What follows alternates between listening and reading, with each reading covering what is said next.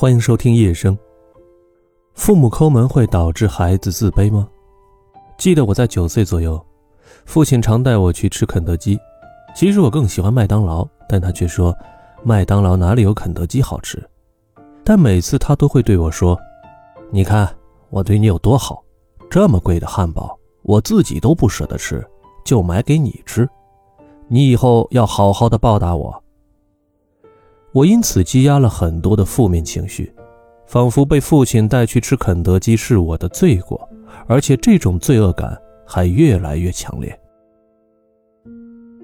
我母亲在我八岁的时候失业回来，但是在一线城市的舅舅姨妈给了我们家好几十万，所以我们家还在这一年里买了新房。但是我父亲觉得接受母亲娘家的钱让他很没面子。母亲又总是对他说要记得娘家人的恩情，于是他们就经常吵架。我父亲为了发泄怒火，就经常打我骂我，甚至他自己把桌子上的东西碰在地上，我还没有反应过来，他就对我说：“你看，东西掉了不会捡起来啊，你怎么笨成这样？整天给家里制造负能量，还不如个废物，废物还能回收利用呢。”而他带我去吃肯德基的事情，就会被他当成对我的好，我却不知感恩的证据。而我的母亲，我告诉她我很喜欢草莓夹心的饼干，想买一包来吃，一包十块钱左右吧，她却认为是浪费钱，责怪我不懂事，要我听话。他还总说，我们已经给了你我们经济条件下最好的，要懂得感恩，长大后要好好报答我们。他甚至还把香港的姑奶奶从香港带来的零食收起来，留到过年的时候拿给我表哥吃。我两个表哥，这里说的是我舅舅的儿子，也就是和我妈同姓的。还记得小时候有一回，我在超市看到一盒蜘蛛侠玩具，大概三十块钱。我知道这是一笔巨款，但是我还是很想要。其实父母要是像往常那样说家里穷，买不起这么贵的玩具，那也就没事了。但是我爸竟然拿出刚好带在身上的数码相机，逼我拿着这盒玩具拍了一张照片。过了一段时间后，我早就忘了这个事情，父亲却拿出相机给我看这张照片，他以为我看了会很高兴。很多年以后。我偶尔在家里发现我八岁时母亲用的诺基亚手机的包装盒，里面还有发票，售价是差不多四千块钱。我母亲买这手机前还刚刚失业。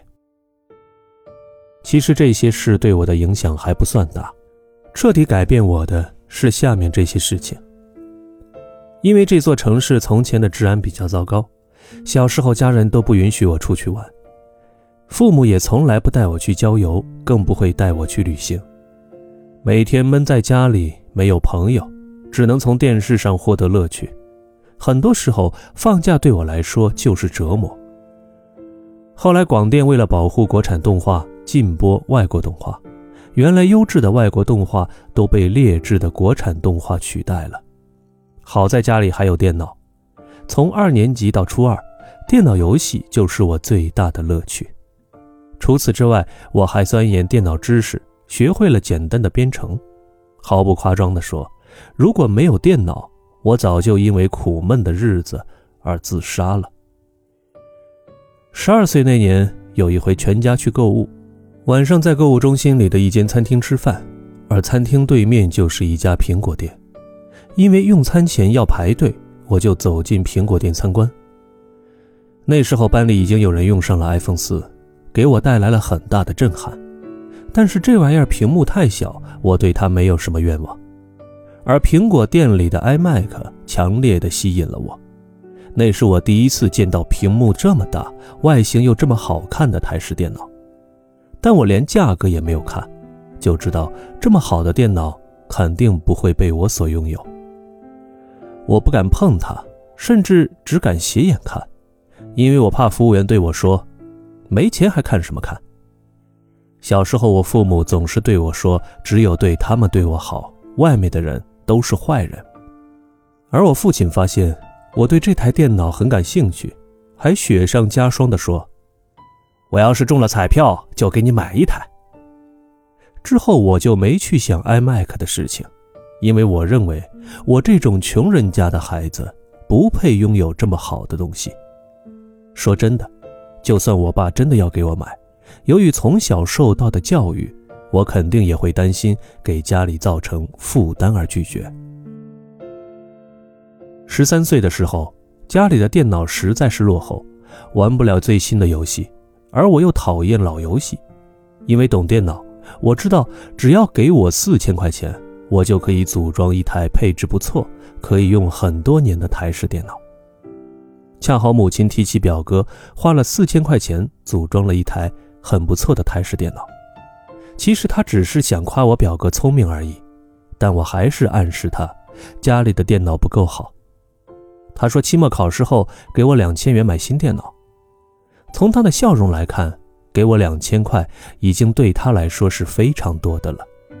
可是当时让我用这么少的钱买电脑，还不如将就着用旧电脑。于是我立刻拒绝了他。其实买二手零件也可以勉强实现我的愿望，但我父母买东西向来都是买全新的，以至于我长期认为二手的东西都不好。另外，我也怀疑这是不是假装答应，到时反悔的套路。由于主板老化，旧电脑每隔一段时间就会开不了机，因为旧电脑实在不能满足我的需求，我就慢慢丧失了唯一的爱好，陷入了强烈的无聊和空虚之中。因为我负责管理教室的电脑，多次解决死机、中毒、重装系统等问题。班里想买新电脑的同学都会来征求我的意见，我一分钱也没有收，尽心尽力地帮他们挑选处理器、显卡等零部件。我把配置清单发给他们看，看着清单上的 i7 3770K、GTX 690等顶尖的电脑零配件，忽然感到很讽刺。我花大量的时间学这些知识，推荐给别人的 GTX 690显卡。在市场上要卖七千多块钱，可我自己却连三千块钱的电脑也买不起。而等到十几年后我出来工作，从前对电脑配置的了解又早已过时，那我花这么长的时间研究电脑配置，又有何用呢？而在我上初三之前，父亲突然说，看我这两年心情不好，为了激励我好好学习，考上好的高中。说要拿出七千块给我买新的电脑，但他暂时缺钱，要等到十月份。那是我最后一次像纯真的小孩子一样开心。我不知疲倦地上网查资料，挑了一款五千块钱的笔记本。可是直到中考结束，父亲却再也没有提起买电脑的事情。初中三年，我从年级一百多名退步到年级七百多名。和我一直低落的心情有绝对的关系。我没说要 iPhone，更没有说要 iMac。我那时候最想要的，只是一台自己组装的三四千块钱的电脑而已。如果我家里真的很穷，买三四千块钱的电脑是相当大的负担，我什么也不会要的。如果父母愿意给我坦诚相待，鼓励我自己赚钱买这些东西，而不是欺骗我，或者说。买我喜欢的东西都是浪费钱，该有多好啊！让我多年以来情绪低落的，不是没有得到那台电脑，而是与我有着最亲血缘关系的人对我的欺骗。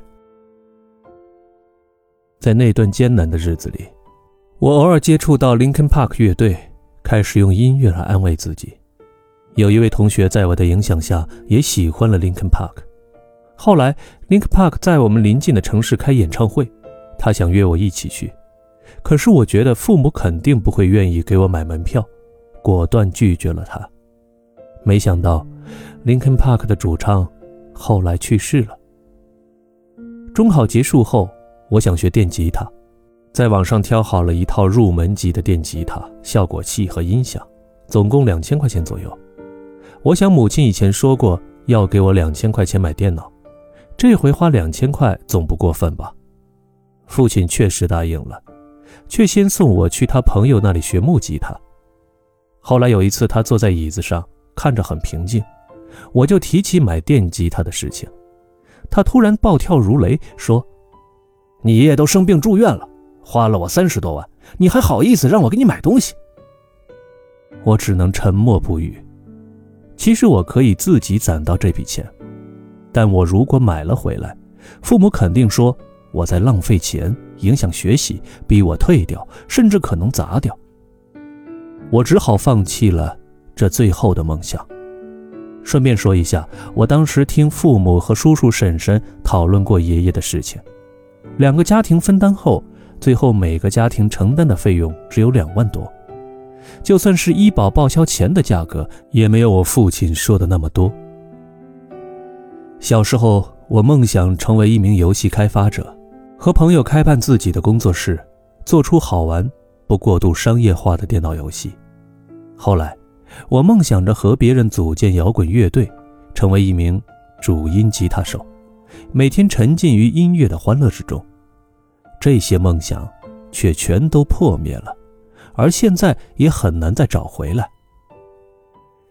一个多月前，我从大学回到家中，母亲对我哭诉：原来父亲这几年在外面赌博，花光了家里几十年来存下来的一百多万的积蓄。还要我舅舅和姨妈帮他还上七十万的债务，一百多万的积蓄全部化为泡影。哪怕只是满足我当时唯一的愿望，花三四千块钱自己组装的台式电脑，我那几年也不至于过得那么糟糕。以这个经济条件，就算买高端的手机和笔记本，也是绰绰有余的。我不恨他们。因为命运如此，我知道很多人的父母也是这样。影响我人生的不是没有那些我曾经想要的东西，而是父母先给我希望，最后让我失望，甚至绝望的做法。是的，除了满足基本生活需求的物品外，父母没有义务给自己买任何东西，但父母至少有教育孩子的义务。告诉我那些高端的东西对我来说不是遥不可及，我可以通过自己的努力得到它们。这样说不好吗？为什么要欺骗我？我上大学以后就自己攒钱买了手机和平板，甚至只要我想，我在本科毕业之前攒够一万块买一台 iMac 也不是不可能的事情。但心灵受过的创伤不容易痊愈。我去年初被诊断为抑郁症，症状应该是我读初二或是初三的时候开始的，每个月要吃六百多块钱的药，去年底已经好转为轻度抑郁了。十几天前，我在研读赵敦华的《西方哲学简史》，看完了介绍基督教神学家奥古斯丁那一部分后，恍然大悟：神在创造人类的时候，可以把人类。设定为纯善，但这样的人类无异于行尸走肉。于是神给了人类思想的自由，而自由意志导致了人类有善有恶，唯有神是真正良善的，所以不能相信任何人可以给我带来幸福，哪怕是有着最亲血缘关系的人，也不能相信。幸福只能靠自己争取。恰好我在网上看到一句话：“小时候从不感到孤独寂寞。”我想起小时候看电视、玩游戏以及钻研电脑配置的时光。那个时候没有朋友，更没有恋人，但也过得很愉快。于是我打开了手机里原本是为了拉近和室友的关系才下载的游戏，上网查游戏攻略。我又想到父亲的笔记本用了很多年。母亲两年前买的 vivo 手机很不划算，就想用自己的压岁钱加上之前存下来的钱给他们买新的。我上网查了相关的信息，看了好些个手机评测视频，找回了当初的一些感觉，感受到了很久没有出现的快乐。有的父母总是打着节俭的大旗，孩子提起任何物质方面的需求，他们总是坚决的否定。殊不知，物质上的过于缺失，会让他和其他孩子造成巨大的差距感。哪怕是一支自动铅笔，别人都有，他却没有，长此以往，他会在别的同学面前抬不起头。当然，这里我们不是鼓励攀比，只要在经济承受范围内，应该给予一定程度的物质满足。教育是一门艺术，需要注意的细节很多。孩子的成长只有一次，如果父母能变得更好，孩子也会在正确的轨道上越跑越远。